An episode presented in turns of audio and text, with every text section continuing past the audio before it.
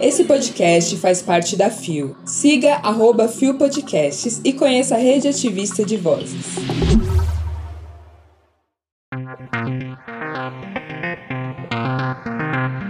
Herself lança sunga absorvente.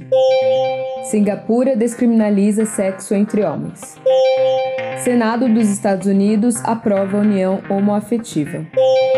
Sexta-feira, 2 de dezembro de 2022. Hoje tem jogo do Brasil. Brasil! Olá, eu sou Bia Carmo e este é mais um Bom Dia Bicha. Cheguei pra festa, galerinha! Levanta, viada, vamos assim. O seu podcast diário de notícias sobre as comunidades LGBT QIAP+. Seis e ônibus. Deu no Gay Blog. Herself lança sunga absorvente para o público trans em parceria com a Firme. Publicado em 28 de novembro de 2022. O site não informou a pessoa responsável pela matéria. A Herself Femtech, que desenvolve calcinhas e biquínis absorventes com tecnologia própria, lançou a primeira sunga absorvente para o público transgênero. A peça foi idealizada e desenvolvida com a tecnologia inovadora da startup e tem cocriação de Tony Gabriel, pessoa trans responsável por participar do começo do projeto, e do empreendedor de impacto social Felipe Paz, cofundador da empresa Firme, um dos principais e-commerce LGBTQIA+ do Brasil. Pensada em 2021, a sunga absorvente contou com dois momentos em seu processo. O primeiro foi entender as dores do público transgênero em relação à menstruação e momentos de lazer, como ir à praia ou piscina. A segunda fase do projeto contou com a experiência de Felipe Paz para que a sunga tivesse conexão real com o público. A partir dessa criação e validação do público, a Herself entendeu que era importante colocar o produto e tecnologia ao serviço do público LGBTQIA. A menstruação ainda é um tema sensível em inúmeras realidades, e isso inclui pessoas trans e não binárias. Buscamos entender essa dor por meio da cocriação, que é um método que está no DNA do desenvolvimento de todos os nossos produtos. Foi assim que percebemos que havia como oferecer uma solução exclusiva e pioneira para permitir o uso na água. Foi a oportunidade de colocar nossa tecnologia a serviço de mais pessoas que menstruam. Comenta Raíssa Asman Kist, CEO e cofundadora da Herself. Ai, que bacana, né, gente? É, gata. Achei muito legal essa iniciativa, esse projeto sendo desenvolvido. E assim, né, a menstruação, ela ainda é um tema que causa muito desconforto, né?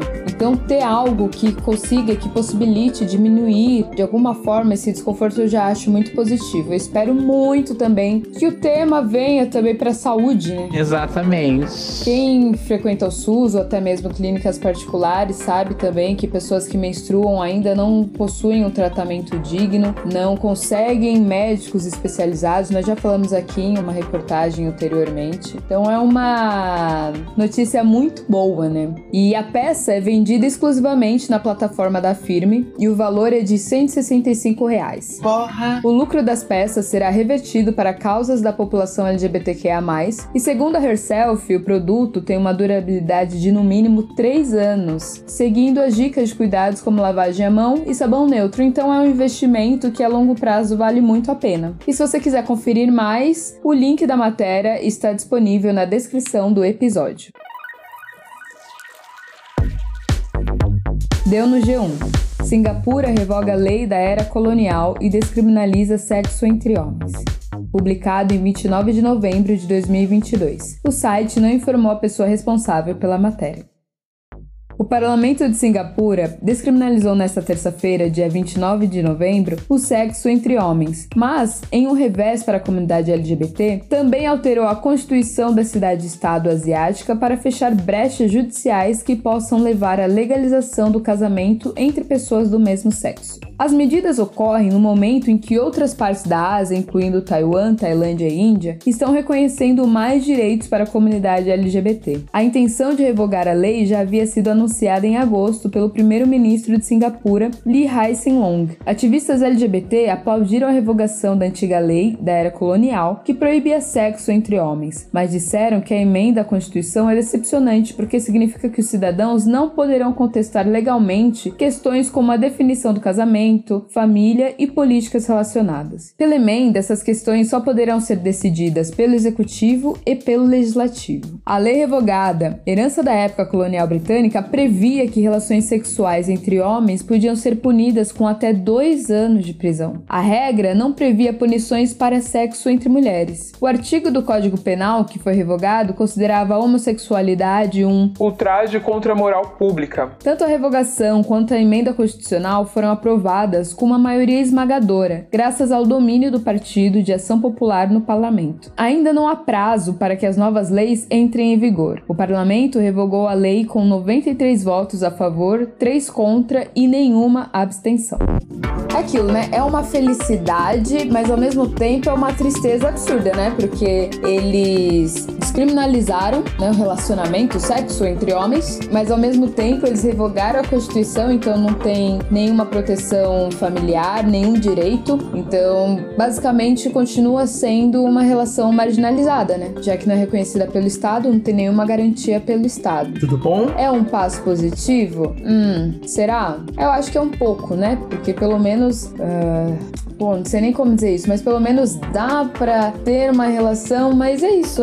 Como, né? Ter a que ponto? De que jeito? Pelo amor de Deus! Vamos pensar, né? Direito. Que querem pagar de, de progressistas, mas não sendo, né? Querem tentar ser LGBTQ mais friendly, mas não são. A real é essa, não são. Ainda é um país extremamente homofóbico. Se E eu comecei a ler essa matéria e já fiquei toda feliz, né? Achando que seria alguma coisa boa, mas fiquei revoltada. Fiquei extremamente revoltada. Eu tô indignado! Enfim, sigamos, né? Que não demore muito tempo, né? Já que era lei da época colonial, vigente até hoje, 2022, que não demore muito tempo para que sejam reconhecidos direitos de família, direitos, todos os direitos possíveis envolvendo relações de pessoas LGBTQIAPN+. Vamos lá, aguardamos, hein? Vergonha, hein, galera? Vergonha. Deu no IG Queer. Senado dos Estados Unidos aprova união homoafetiva e direito virará lei federal. Publicado em 30 de novembro de 2022. O site não informou a pessoa responsável pela matéria. O Senado dos Estados Unidos aprovou na última terça-feira, dia 29 de novembro, o reconhecimento do casamento entre pessoas do mesmo sexo. O texto recebeu 61 votos a favor e destes 49 de políticos democratas e 12 de republicanos e 36 contra. Agora, a proposta retornará à Câmara e precisa ser sancionada pelo presidente Joe Biden, o que já é considerado uma garantia, uma vez que o chefe do executivo comemorou a decisão nas redes sociais, além de já ter se manifestado a favor da comunidade LGBT anteriormente. A aprovação bipartidária de hoje no Senado da Lei do Respeito ao Casamento prova que nossa nação está prestes a reafirmar uma verdade fundamental: amor é amor. Estou ansioso para que a Câmara aproveite essa legislação e a envie para minha mesa, onde assinarei com orgulho. Escreveu: O casamento entre pessoas do mesmo sexo já era legalizado no país desde 2015, mas agora o direito virará lei federal. A medida aprovada na terça-feira, 29 de novembro, apresentada pelos democratas, foi proposta na tentativa de barrar uma possível revogação dos entendimentos jurídicos sobre o casamento LGBTQIA+, e dos interraciais aprovados em 2015 e 1967, respectivamente, assim como aconteceu com a reversão do direito ao aborto. Olha só, hein? Olha só, notícia boa. Enquanto em Singapura tem leis retrógradas, né? Estados Unidos correndo, né?